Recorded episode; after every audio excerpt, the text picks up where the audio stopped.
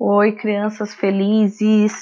Estou eu aqui para falar de mais um módulo que é modernismo no Brasil.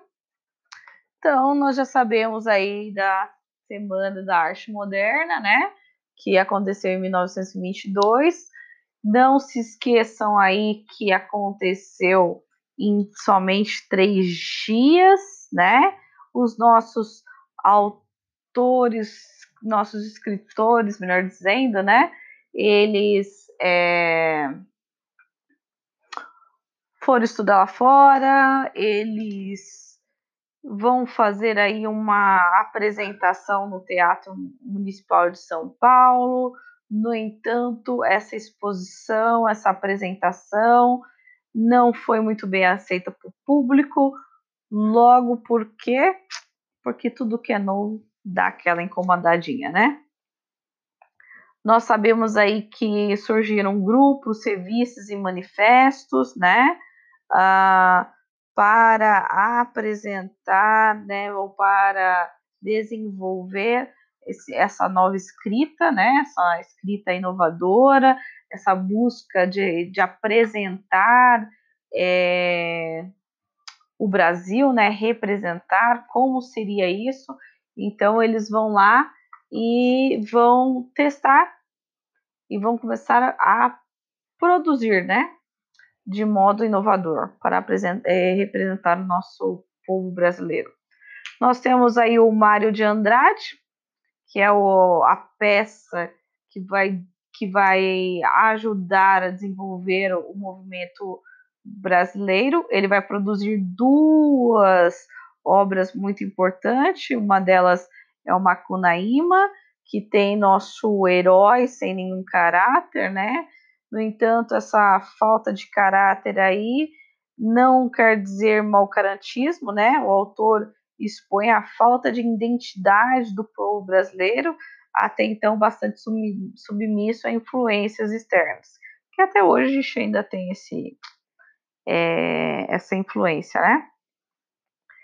Esse herói ele precisou tra é, transitar por, por, alguns caminhos é, repletos de obstáculos e sempre que ele vai superar por meio de uma criatividade. Então representa mesmo nossas nossas características, né?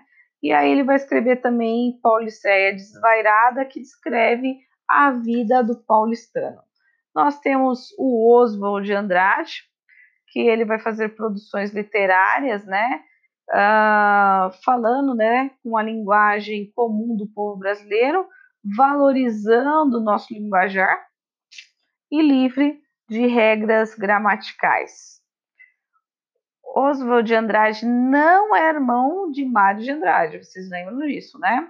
E ele vai utilizar aí algumas características do, das vanguardas europeias. Quando eu estava explicando vanguardas, eu mostrei alguns textos, né, do Oswald de Andrade, do que ele vai utilizar da, do recurso da de características das vanguardas, mas lógico com a representação nossa, né, nacional.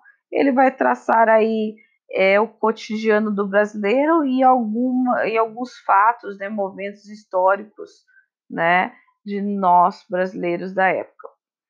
Nós temos Manuel, Manuel Bandeira alinhado, né, com os princípios do modernismo, na intenção de colocar o público em uma nova forma, né, de poesia.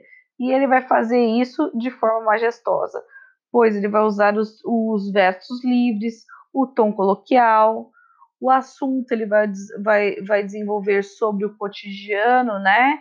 O, ele vai abandonar as regras, sempre vai ter aquele tom, né, de humor que nosso Manuel Bandeira tem.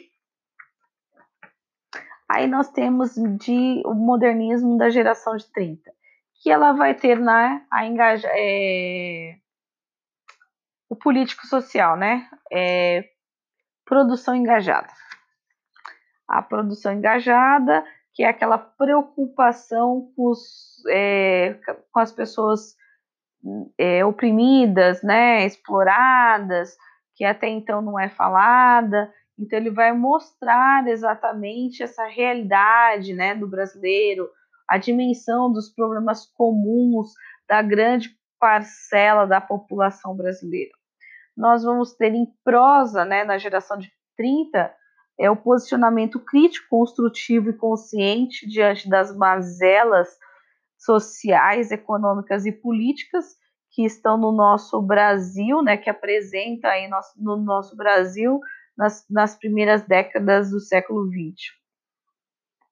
Ele vai utilizar é, algumas influências do realismo, naturalismo, né? Então não é à toa que ele vai ser considerado o modernismo neo, neorrealismo, né? Então no, novo realismo, porque lógico que vai ter mudanças, não vai ser o, o mesmo enquadro do realismo. Os escritores dessa época eles vão trabalhar com romances, né? Regionalistas em especiais em ambientes do Nordeste, né, da região do Nordeste. Nós vamos ter o José Almérico, que ele vai ter uma visão é, realista do sertão. Ele vai escrever é, uma obra que é a Bagaceira, que eu já tinha comentado isso com vocês, né? É, das pessoas que elas vão trabalhar na cana de açúcar e são transformadas em bagaços, né? Exatamente porque elas são submissas, exploradas, né? No entanto, elas sempre estão tentando se reerguer, né? Essa força, né? Mas sabe que tem algumas consequências, né? Ele vai trabalhar com algumas estruturas um pouco falhas aí na narrativa, no entanto, quando ele, ele produz essa obra magnífica, ele se coloca em xeque, vamos dizer, o cara merece o mérito de ter uma obra pioneira que aborda o que é o problema da seca e dos retirantes, que é a proposta do nosso modernismo de 1930. Nós vamos ter a Raquel de Queiroz, a nossa primeira dama da academia, né?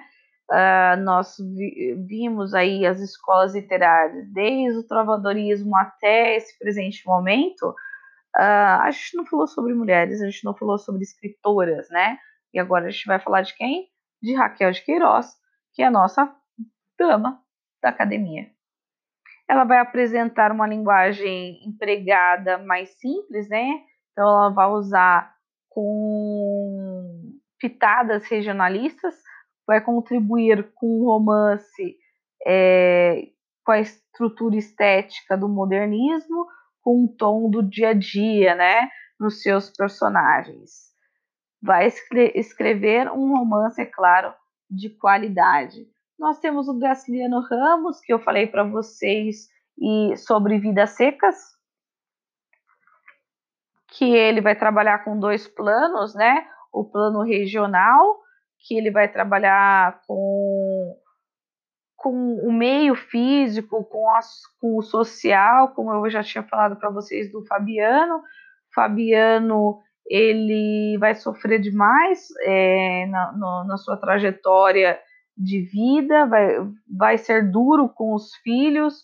Se vocês lerem Vidas Secas, vocês vão perceber que os filhos não têm nomes, né? Então ele remete, né, um menino mais novo, um menino mais velho. Ele vai, vai mostrar que Fabiano ele não ele pouco fala, ele utiliza da, uma linguagem mais é, mais com ritmo, mais, mais com barulhos, né, que vão lembrar às vezes a fala do animal, né, uh, acompanhado aí por um mundo sólido, uma vida sofrida, um linguajar mais árido, né, nós vamos ter a mulher dele que compartilha aí do silêncio dele, porque também não tem grandes diálogos, é, exatamente para representar esse, é, essa vida seca, né? Ele também vai trabalhar aí com o plano de o plano universal, no qual vai revelar os dramas humanos e a complexidade dos, dos sentimentos dos seus personagens. Quando a gente fala universal, universal ele serve para todos. O regional é só uma parte da região tá? É, aí a gente tem lá o nosso, é, nosso engenheiro de histórias, que é o José Vilins, que vai utilizar uma linguagem mais simples, uma oralidade mar que marca a constância, que facilita aí a nossa leitura quando ele vai escrever O Menino do Engenho.